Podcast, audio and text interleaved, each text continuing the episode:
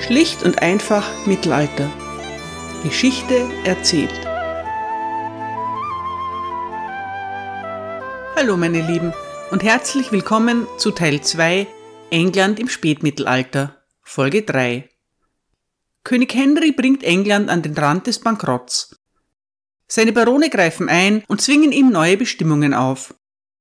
Die Provisions of Oxford stärken das Parlament und unterstellen den König der Kontrolle eines Staatsrates. Zusätzlich regeln die Provisions of Westminster die lokale Verwaltung der Bezirke und Gemeinden.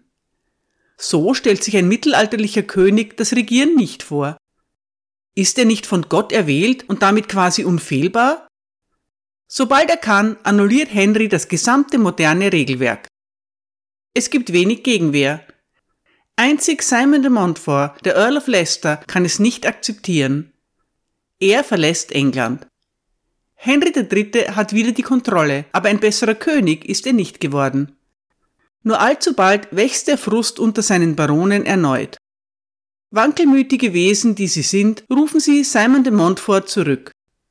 Als der Earl of Leicester wieder englischen Boden betritt, ist klar, dass die Zeit der Verhandlungen und Kompromisse vorbei ist. Heute geht es um den Zweiten Krieg der Barone, das Ende der Ritterlichkeit. Im Frühjahr 1263 bitten die Marcher Lords Simon de Montfort nach England zurückzukommen. Der Earl of Leicester fühlt sich immer noch an seinen Eid gebunden, die neue Verfassung zu verteidigen. Wenn die Barone dafür kämpfen wollen, ist er zur Stelle. Simon ist der geborene Anführer. Immer wieder wird er dazu aufgefordert, eine Führungsrolle zu übernehmen. In Frankreich, in Outremer und in England. De Montfort weiß, wie ein Krieg zu führen ist und wie man den König herausfordern muss. Leider weiß er das, denn seine Vorgehensweise ist bitter für die einfache Bevölkerung. Simon und seine Männer plündern und verwüsten die königlichen Ländereien. De Montfort bleibt trotzdem populär, denn er hat das richtige Motto gefunden. England den Engländern. Etwas seltsam aus dem Mund eines französischen Immigranten, aber genau das, was die Menschen hören wollen. Simons Plan ist es, die Kontrolle über die südlichen Grafschaften zu übernehmen, durch die der Weg nach London führt. Dadurch soll dem König die Chance genommen werden, Hilfe vom Kontinent zu erhalten. Henrys Frau Eleanor ist die Schwester der Königin von Frankreich. Sie arbeitet bereits intensiv an französischer Unterstützung für ihren Mann. Simon de Montfort schickt einen Brief an die Londoner. Er fragt, wo sie in diesem Konflikt stehen. Angefügt ist auch eine Petition, in der er darlegt, worum es ihm geht. Die Provisions of Oxford sollen streng und unverletzlich eingehalten werden. Nur zuverlässige und fähige Inländer sollen das Land regieren. London ist eine Oligarchie unter der Herrschaft des Bürgermeisters und der Aldermen. Sie beschließen, durchaus etwas überraschend, auf de Montforts Seite zu wechseln. Sie marschieren in den Tower und teilen dem König mit, dass sie die Wiedereinführung eines gemeinschaftlichen Herrschaftssystems unterstützen. Bis dahin sehen sie und die anderen reichen Familien der Stadt sich außerstande, der Krone Geld zu leihen. Das sind bittere Nachrichten für die Königsfamilie. Die Vorräte gehen zur Neige und die Soldaten von Prinz Edward sind Söldner. Sie erwarten stets prompte Bezahlung. Henry hat bereits Geldmittel angefordert, aber sie sind noch nicht eingetroffen. Selbst die royalen Juwelen sind bereits verpfändet. In dieser trostlosen Lage hat der junge Thronfolger Edward eine hervorragende Idee. Wenn sich ein kaum 24-jähriger Draufgänger voller Begeisterung mit seinen Söldnern aufmacht, um eine hervorragende Idee in die Tat umzusetzen, ist Skepsis angebracht. Aber wer will sich ihm in den Weg stellen? Edward und seine Soldaten begeben sich zum New Temple, der Kathedrale der Tempelritter. Viele Edelleute lagern dort ihre Wertsachen. Edward sagt dem Verwalter der Schatzkammer, dass er gerne die Juwelen seiner Mutter überprüfen würde. Es ist eine faule Ausrede, aber der Verwalter kann sich dem Wunsch des Thronfolgers und seiner Soldaten schwerlich widersetzen. Er übergibt Edward den Schlüssel und macht, dass er wegkommt. In den Gewölben beginnen Edward und seine Männer sofort damit, sämtliche Truhen aufzubrechen. Insgesamt bringt dieser erste große Banküberfall der englischen Geschichte mehr als 1000 Pfund ein. Nach getaner Tat flieht die ganze Bande nach Windsor. Die freche Aktion löst große Empörung aus. Die Bürger von London erklären sich endgültig dazu bereit, Simon ihre Tore zu öffnen. De Montfort und seine Verbündeten werden in der Hauptstadt laut dem Chronisten von Dunstable ehrenhaft und mit größter Freude empfangen. Ein neuer Justiziar wird eingesetzt und übernimmt die Obhut über den Tower. Mehrere königliche Burgen werden mit Anhängern von de Montfort besetzt. Henry III. gibt eine Proklamation heraus, in der er sein Einverständnis erklärt, die Provisions of Oxford von nun an zu achten. Er stimmt auch zu, dass, Zitat, das Königreich England in Zukunft von einheimischen Männern regiert werden soll, die unter uns treu und nützlich sind. Fremde müssen abreisen, um niemals zurückzukehren, außer denen, deren Aufenthalt die anständigen Männer des Reiches gemeinsam akzeptieren. Zitat Ende. Eine solche Vertreibung aller Ausländer aus England ist natürlich weder durchführbar noch wirklich erwünscht. Es geht um die königliche Verwandtschaft aus Lusignan und Savoyen sowie die lästigen Söldnertruppen. Simon will die Kontrolle über die Ernennungen haben. Er will sicherstellen, dass nur treue und nützliche Männer einen Platz in der Regierung finden. Wer ein treuer und nützlicher Mann ist, definiert der Staatsrat. Das können dann auch Zuwanderer sein, wie Simon selbst einer ist. Simons Staatsreform steht auf wackeligen Beinen. Wann immer der König nachgeben muss, beginnt er sofort damit, neue Verbündete an sich zu ziehen. Der König ist der König. Simons Anhängerschaft hingegen bleibt ihm nur treu, solange sie einen persönlichen Vorteil darin sieht. Wie schnell es für ihn gefährlich werden kann, zeigt eine Episode, von der Sophie Therese Ambler berichtet.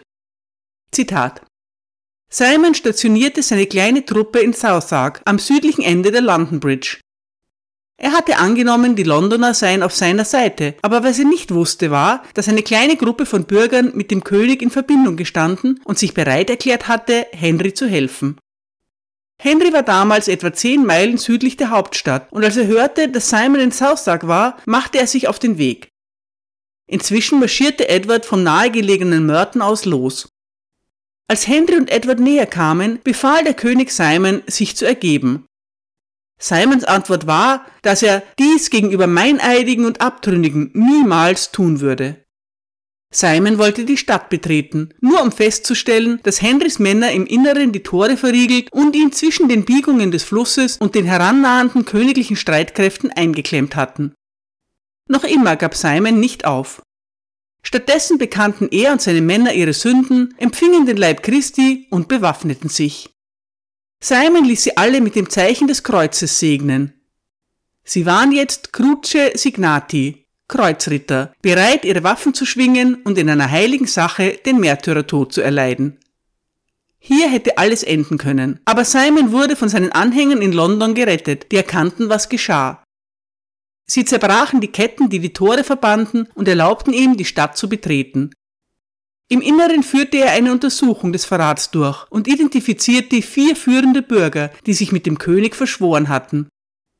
Diese wurden gezwungen, erhebliche Geldstrafen zu zahlen, die zur Stärkung der Londoner Verteidigung eingesetzt wurden. Zitat Ende. Der Konflikt zwischen Henry und Simon soll dem französischen König zur Beurteilung vorgelegt werden. Im Allgemeinen ist Henry nicht froh darüber, ein Vasall König Louis zu sein, aber in diesem Fall kommt es ihm ganz gelegen. Simon, der ein großartiger Verhandler ist, kann nicht nach Frankreich reisen. Er hat sich bei einem Sturz vom Pferd das Bein gebrochen. Aber egal wie eloquent der Earl of Leicester seine Sache vertreten hätte, der Ausgang steht von Anfang an fest. Der französische König hat keinerlei Interesse an revolutionärem Gedankengut. Simons Delegation vertritt ihn ausgezeichnet, aber natürlich bekommen sie nicht recht. Louis hat nach seinen eigenen Worten, Zitat, die Vorschläge beider Seiten gehört und die Antworten und Gegenargumente der Parteien vollständig verstanden. Schließlich verkündet er sein Urteil. Zitat. Wir sind zu dem Schluss gekommen, dass durch die Bestimmungen, Verordnungen, Statuten und Verpflichtungen von Oxford die Rechte und die Ehre des Königs schwer geschädigt wurden. Das Reich wurde gestört, Kirchen unterdrückt und geplündert. Es gibt guten Grund zu befürchten, dass in Zukunft noch Schlimmeres folgen wird. Wir haben beschlossen, all diese Bestimmungen, Verordnungen und Verpflichtungen oder wie sie auch sonst heißen mögen und alles, was sich daraus ergeben hat, aufzuheben und außer Kraft zu setzen. Wir bestimmen, dass der besagte König volle Macht und freie Autorität in seinem Königreich und in allem, was damit zusammenhängt, haben soll. Zitat Ende. Simon wird dazu aufgefordert, die Provisions of Oxford aufzugeben. Er lehnt ab. Spätestens jetzt ist ein Kreuzfahrer auf heiliger Mission. Das kann nur mehr ein bewaffneter Konflikt sein. Simon de Montfort erfährt auch heute noch viel Bewunderung für seine konsequente Haltung. Aber wo viel Licht ist, ist auch viel Schatten. In diesem Fall gewaltig viel. Nicht nur die königlichen Truppen brauchen finanzielle Mittel, den Rebellen geht es ebenso. Die Tempelritter sind ausgeraubt, die reichen Londoner Kaufleute wertvolle Verbündete. Aber halt, da gibt es doch noch eine ebenso wohlhabende wie wenig angesehene Gruppe von Menschen. Die Juden. Einige der Rebellen überfallen die jüdische Gemeinde von London. Der Plan ist, ihre Besitzungen zu konfiszieren, aber es kommt zu einem Blutbad. Der Bürgermeister von London versucht noch, einige jüdische Familien in Sicherheit zu bringen, aber er kann nur wenige retten. 400 bis 500 Personen werden in London von den Montforts Truppen ermordet. Simon selbst ist nicht vor Ort, aber als ihm das Geld übergeben wird, nimmt er es gerne. Selbst die christlichen Chronisten beschreiben das Geschehen mit Abscheu. Das Massaker an den englischen Juden kommt aber nicht von ungefähr. Der Antisemitismus ist in ganz Europa im Steigen. Der Papst hat bestimmt, dass Juden und Christen getrennt leben sollen.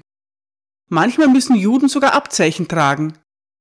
Dabei ist der wachsende Hass auf die Juden weniger ein Phänomen unter den Edelleuten als vielmehr in der einfachen Bevölkerung. Geschichten kommen auf, dass Juden christliche Buben entführen und kreuzigen. Normalerweise widersprechen die Kirche und die Herrscher solchen Gerüchten. In einem Fall allerdings lässt sich der englische König davon überzeugen, dass die Sache der Wahrheit entspricht. Henry III. ist der erste europäische Herrscher, der 18 Juden hinrichten lässt und damit anerkennt, dass Juden tatsächlich Gräueltaten an christlichen Kindern verüben. Henry trägt damit selbst maßgeblich zur wachsenden Judenfeindlichkeit in England bei. Im Jahr 1264 kommt es schließlich zu einer Entscheidungsschlacht zwischen Henry und den Revolutionären. Bei Lewis, einer kleinen Stadt in der Nähe von Brighton, treffen die beiden Armeen aufeinander. Offene Schlachten sind selten im Mittelalter. Ihr Ausgang ist immer ungewiss und kaum jemand will das Risiko eingehen. Die meisten Kriege werden durch Belagerungen geführt und dadurch die Ländereien des Feindes zu verwüsten. Simon ist ein erfahrener Feldherr, aber auch er hat an noch keiner Schlacht teilgenommen. Trotzdem hat er einen Plan. In den frühen Morgenstunden führt er seine Truppen auf einen Hügel. Wer bergab angreift, ist im Vorteil. Wieder werden alle von Simons Männern mit dem Kreuzzeichen gesegnet. Sie sollen nicht vergessen, dass sie sich auf einem Kreuzzug befinden. De Montfort fordert seine Soldaten dazu auf, die Beichte abzulegen. Er sagt ihnen, dass sie heute für das Königreich, für Gott und für die Kirche kämpfen würden. Dann legen sich die Männer auf den Boden, strecken ihre Arme aus, um ein Kreuz zu bilden, und flehen Gott an, ihnen Hilfe zu gewähren. Die königlichen Truppen sind den Revolutionären zahlenmäßig überlegen. Die genaue Größe von Armeen ist selten bekannt. Die Schätzungen der Chronisten sind notorisch unzuverlässig, da bei Zahlenangaben nur allzu oft die Fantasie mit ihnen durchgeht. Vermutlich verfügt König Henry über 1500 Ritter und Simon de Montfort über 500. Dazu kommen auf beiden Seiten mehrere tausend Fußsoldaten. König Henry lässt das Drachenbanner aufziehen. Im 13. Jahrhundert hat die Standarte mit dem Drachen eine besondere Bedeutung. Kein Feind wird verschont werden. Das ist eine grausame Ankündigung. Das Ethos der Ritterlichkeit diktiert, dass Edelleute nicht versuchen, andere Edelleute auf dem Schlachtfeld zu töten. Man nimmt seinen Feind gefangen und lässt ihn später gegen Zahlung eines Lösergeldes wieder frei. Nicht so diesmal. Das Drachenbanner verheißt, wenn de Montfort diese Schlacht verliert, haben er und seine Ritter keine Gnade zu erwarten. Es kommt nicht so weit, denn Simon de Montfort erringt einen überraschenden und vollständigen Sieg. Beschreibungen von Schlachten sind meine Sache nicht, daher halte ich mich kurz. Die königlichen Truppen werden von König Henry, seinem Bruder Richard of Cornwall und Edward, dem jungen Thronfolger, angeführt. Edward wird ein erfolgreicher und gefürchteter Anführer werden, aber in der Schlacht von Lewis zeichnet er sich nicht aus. Edwards Soldaten treffen auf ein Kontingent von Kämpfern aus London. Diese sind den Rittern des Prinzen hoffnungslos unterlegen und suchen schon bald ihr Heil in der Flucht. In jugendlichem Überschwang schickt Edward seine Truppen den Fliehenden hinterher. Bis zu vier Meilen entfernen sie sich vom Schlachtfeld. Als sie zurückkehren, ist der Kampf bereits verloren. Henry Edward und Richard of Cornwall werden gefangen genommen. Der Bruder des Königs hat sich dabei originellerweise in einer Mühle verschanzt. Die Chronik von Melrose erzählt, Zitat, in dieser Schlacht suchte Richard of Cornwall, Henrys Bruder, aus Angst vor seinem Leben Schutz in einer Windmühle und verbarrikadierte dort die Tür. Als es am Tag der Schlacht gegen Abend war, kamen die Barone und riefen ihm laut zu, Komm herunter, komm herunter, du elender Müller! Sie verlachten ihn wegen seiner Ängstlichkeit und seiner Feigheit und fügten hinzu, Es ist sehr schade für dich, dass du Müller werden musst. Du, der uns armen Baronen neulich erklärt hast, dass du uns unter keinem geringeren Titel herausfordern würdest als als König der Römer und ewiger Augustus. Kurz zuvor war Richard nämlich König von Deutschland gewesen, weshalb er sich Semper Augustus et Rex Romanorum nannte. So kam Richard endlich aus der Mühle und die Barone trugen ihn fort, nachdem sie ihn in Ketten gelegt hatten. Dann steckten sie ihn in strenge Haft. Zitat Ende. Der überraschende Sieg zeigt allen, dass Gott auf Simons Seite ist. Er hatte weniger Männer und hat trotzdem gewonnen. Es ist eindeutig, dass sein Triumph Gottes Wille ist. Sogar der heilige Georg und Thomas Becket haben sich auf dem Schlachtfeld gezeigt und für die Revolutionäre gekämpft. Ehrfürchtig hört die englische Bevölkerung die frommen Erzählungen. In den folgenden Wochen verfasst einer von de Montforts Unterstützern ein Gedicht, das als das Lied von Louis bekannt wird. Darin preist er fast tausend Zeilen lang Simons Tugenden. Unter anderem heißt es darin, Zitat, Simon ignoriert den Verlust von Eigentum und setzt sich Strafen aus, damit er die Wahrheit nicht verrät. Wehe den elenden Meineidigen, die Gott nicht fürchten und ihn verleugnen, aus Hoffnung auf irdischen Lohn oder aus Angst vor Gefängnis oder leichter Strafe. Der Earl weiß, dass solche Regelungen und eine solche christliche Ordnung zur friedlichen Erhaltung des Reiches notwendig sind. Er hat deswegen schwere Verfolgungen erlitten. Wie Christus setzte er sich für viele andere dem Tod aus. Wie Christus war er von vielen verunglimpft worden. Zitat Ende. Simon geht rasch daran, den abgeschafften Reformen wieder Geltung zu verschaffen. In allen Bezirken werden neue Sheriffs eingesetzt. Eine neue Verfassung wird entworfen. Drei Männer werden ernannt, die die Macht haben, neun weitere zu wählen. Der König soll durch den Rat dieser neuen die Verwaltung der Burgen und aller anderen Angelegenheiten des Reiches regeln und verwalten. Sie sollen den Justiziar, Kanzler, Schatzmeister und andere große und kleine Beamte ernennen, die für die Regierung des Hofes, des Gerichtes und des Reiches benötigt werden. Bei Meinungsverschiedenheiten im Rat gilt die Zweidrittelmehrheit. Dem König kommt dabei eine mehr dekorative Funktion zu. Zitat Der Lord König soll all diese Dinge durch den Rat der Neuen in dieser Form tun, oder sie sollen sie selbst tun, anstelle und im Auftrag des Lord Königs. Zitat Ende. Die neue Verfassung wird im ersten Parlament des Jahres beschlossen. Im Dezember wird Simons zweites Parlament abgehalten. Dieses ist nicht für seine bemerkenswerten Beschlüsse berühmt, sondern für seine Teilnehmer. De Montforts zweites Parlament ist das erste, zu dem auch nicht adelige Personen, sogenannte Commons, einberufen werden. Obwohl einige wichtige Stadtbewohner wahrscheinlich bereits vorher ein Parlament besucht haben, ist das das erste Mal, dass diese Bürger offiziell eingeladen werden, über Staatsangelegenheiten zu beraten. Die Basis des Parlaments zu verbreitern ist die Montforts Idee. Vielleicht, weil er unter den Magnaten nicht sonderlich beliebt ist. Simon ist ein typischer charismatischer Führer. Mit gleichrangigen oder übergeordneten Personen kommt er nicht so gut zurecht. De Montfort ist sehr dominant und viele Barone sind von seiner selbstgerechten Art abgestoßen. Außerdem ist sein Regime äußerst radikal, durchaus schockierend für viele Edelleute. Wenn Sie überlegen, ob Ihnen Henry oder Simon als staatliche Autorität lieber ist, kommen viele zu dem Schluss, dass es langfristig wohl doch der gutmütige Henry ist. Simon hofft, in den Grafschaften und Städten viele Unterstützer zu gewinnen. Die Öffnung des Parlaments ist also durchaus in seinem eigenen Interesse. Trotzdem ist es auch ein großer Schritt für die Demokratie in England. Die Commons werden Teil des Systems. Sie sind gekommen, um zu bleiben. Simon verscherzte sich mit vielen mächtigen Männern. Er wird auch immer gieriger. De Montfort nennt sich nun selbst Steward of England. Er requiriert das reiche Earldom of Chester für seinen Sohn. Er überwirft sich mit dem mächtigen Earl of Gloucester. Simon reitet stets mit einem Gefolge von etwa 160 Rittern, seinen sogenannten Household Knights. Das ist im Grunde nichts anderes als eine Privatarmee.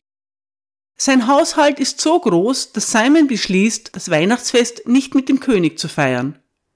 Er hatte sich angewöhnt, den König überall hin mitzuschleppen. Aber jetzt lässt er Henry in Woodstock zurück und bringt seine Männer nach Kenilworth. Dort hält er Hof. Der Chronist von Perscher weiß nicht so recht, was er von all dem halten soll. Er bewundert Simon, den klügsten aller Krieger, aber er findet es auch unangebracht, dass der König nicht respektiert wird. Henry, schreibt er, regiere seit fast 50 Jahren, aber sein Titel sei nur ein Schatten eines Namens. Er könne sich nicht einmal frei in seinem Land bewegen. Der royalistische Chronist Thomas Wykes findet noch deutlich schärfere Worte. Zitat der Earl wurde von seinem erhabenen Status hingerissen, sich selbst und seinen Söhnen gegenüber maßlos in seiner Tugend schwelgend. Und wie der Erzieher seinen Zögling zu führen pflegt, so führte er den König unrühmlich durch alle Grafschaften des Königreichs.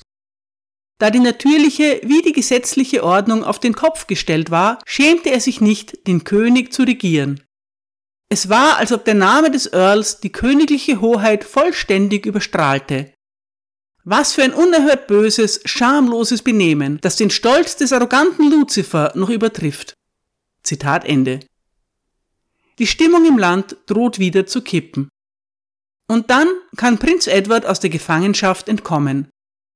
Der englische Thronfolger verbündet sich sofort mit dem Earl of Gloucester. Die neue Allianz zeigt Wirkung. Edward und Gilbert fegen durch die Marschen und erobern dabei Burgen und Städte. Chester, Beeston, Shrewsbury, Bridgenorth, Ludlow, Worcester und Gloucester fallen innerhalb weniger Wochen in ihre Hände. De Montfort reagiert. Er verschickt Briefe in König Henrys Namen, in denen er Edward als enterbten Staatsfeind bezeichnet und die Bischöfe auffordert, ihn und seine Verbündeten zu exkommunizieren. Er fordert seinen gleichnamigen Sohn Simon auf, so schnell wie möglich Abgaben zu erheben und nach Westen zu marschieren. De Montfort selbst sucht indessen die Hilfe der Waliser. Fürst Roellen erklärt sich dazu bereit, ihn militärisch zu unterstützen und ihm 20.000 Pfund zu zahlen. Als Gegenleistung verlangt er die Anerkennung seiner Gebietshoheit, der Oberherrschaft über Wales und des dazugehörigen Titels Prinz von Wales. Simon, dem nichts anderes übrig bleibt, sagt ihm alles zu. Die weiteren Geschehnisse sind verwirrend und kompliziert. Die Truppen ziehen hin und her. Edward gelingt es schließlich, de Montforts Sohn bei Worcester vernichtend zu schlagen. Nackt aus der Stadt rennend kann sich der junge Simon gerade noch in Sicherheit bringen. Er rettet sich nach Kenilworth, einer der wichtigsten Burgen seines Vaters. Als Simon Senior erfährt, was passiert ist, ist er laut einem Chronisten bis ins Mark erschüttert. Sein Plan war gewesen, sich mit den Truppen seines Sohnes zu vereinigen. Die Zerstreuung der Armee des jungen Simon versetzt ihm einen schweren Schlag. De Montfort befindet sich weniger als vier Meilen von Edwards Armee entfernt. Und so beeilte er sich, berichtet der örtliche Chronist, diese Gegend zu verlassen. Simon beschließt, sich nach Kenilworth zu begeben, wo sein Sohn mit den Resten seiner Truppen die Burg hält. Es ist entscheidend, dass er nicht entdeckt wird, also bewegt er sich nachts. Er zieht mit seiner Armee am Morgen des 4. August 1265 in Evesham ein. Bei der Abtei von Evesham schlagen sie ihr Lager auf. Am Morgen erfährt Simon, dass sich Edwards Truppen ebenfalls der Stadt nähern. Was sind de Montforts Optionen? Er hat Grund zu der Hoffnung, dass sein Sohn bereits in der Nähe ist. Mehrere Chronisten berichten, dass er dem jungen Simon den Befehl geschickt hatte, mit den Überresten seiner Männer aus Kenilworth zu marschieren, damit Edward zwischen die Fronten geraten würde. Der junge Simon ist an diesem Morgen tatsächlich ausgezogen, aber nicht weit genug gekommen.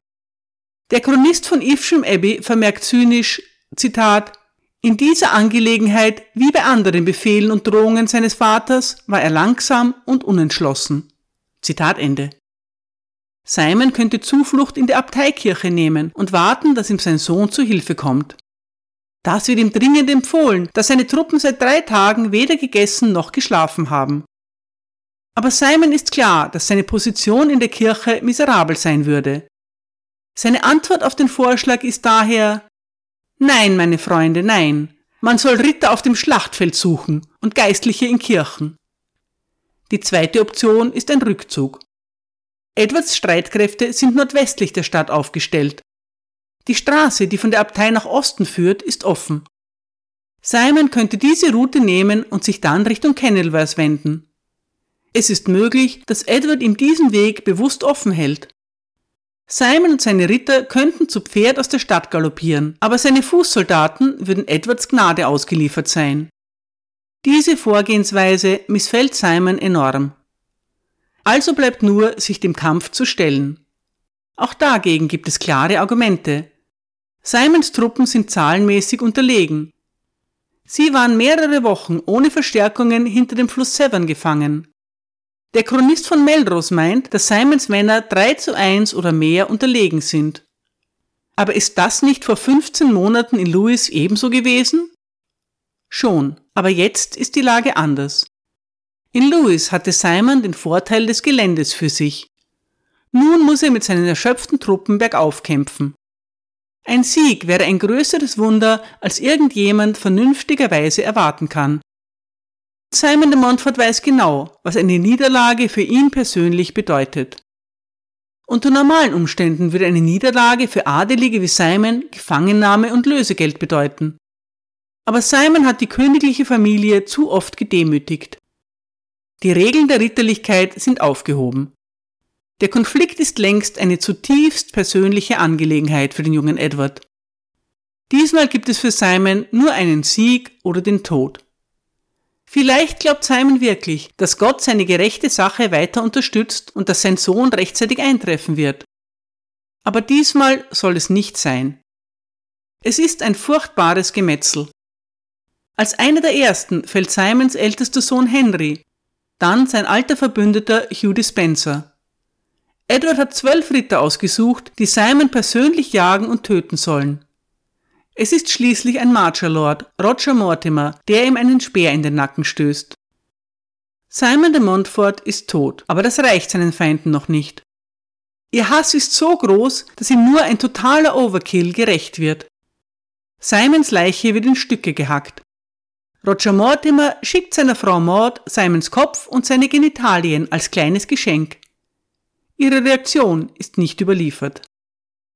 Auch viele andere Ritter und Fußsoldaten werden getötet.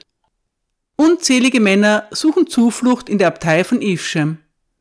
Edwards Truppen folgen ihnen in die Kirche und schlachten sie ab.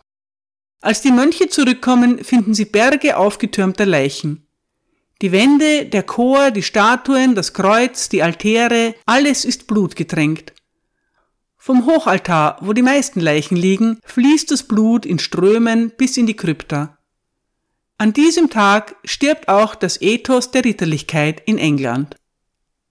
Der Chronist von Melrose gönnt Simon de Montfort einen ausführlichen Nachruf.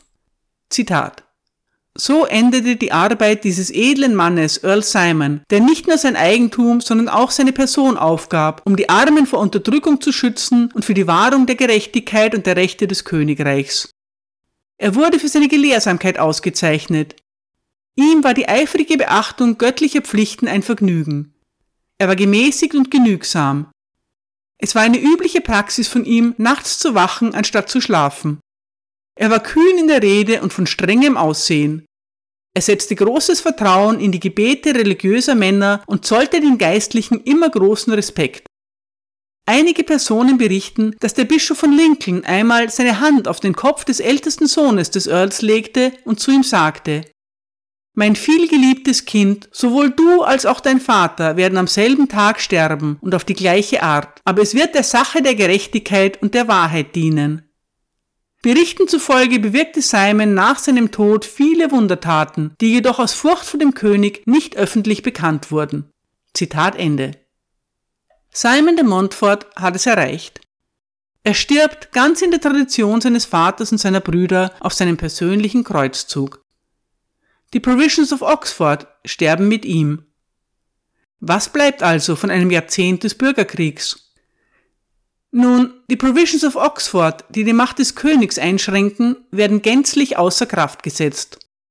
Aber von den Provisions of Westminster, die die lokale Verwaltung regeln, bleibt einiges bestehen.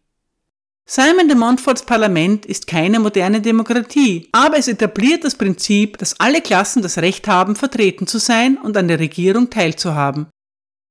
Es ist de Montfort, der als erster die Vorstellung einführt, dass einfache Menschen konsultiert werden sollen, und zwar in der gleichen Weise wie die großen Barone. Diese neue Idee bleibt erhalten und entwickelt sich weiter. Einige Jahre später sieht sich Edward I. schweren Herzens dazu genötigt, keine Steuern mehr zu erheben, es sei denn mit gemeinsamer Zustimmung von Klerus, Adel und Commons und für das öffentliche Wohl. In den Jahren nach seinem Tod wird das Grab von Simon de Montfort häufig von Pilgern besucht. Es gibt sogar einen Versuch, ihn heilig zu sprechen. Dieser Plan scheitert allerdings am Widerstand der englischen Monarchie. Das geht in Ordnung, denn Simon de Montfort war sicher kein Heiliger. Seinen Prinzipien war er allerdings treu bis zum bitteren Ende. Als seine verstümmelte Leiche entkleidet wird, zeigt sich, dass er unter seiner Rüstung und dem prächtigen Gewand ein raues Büßerhemd trägt. Danke für Ihre Aufmerksamkeit.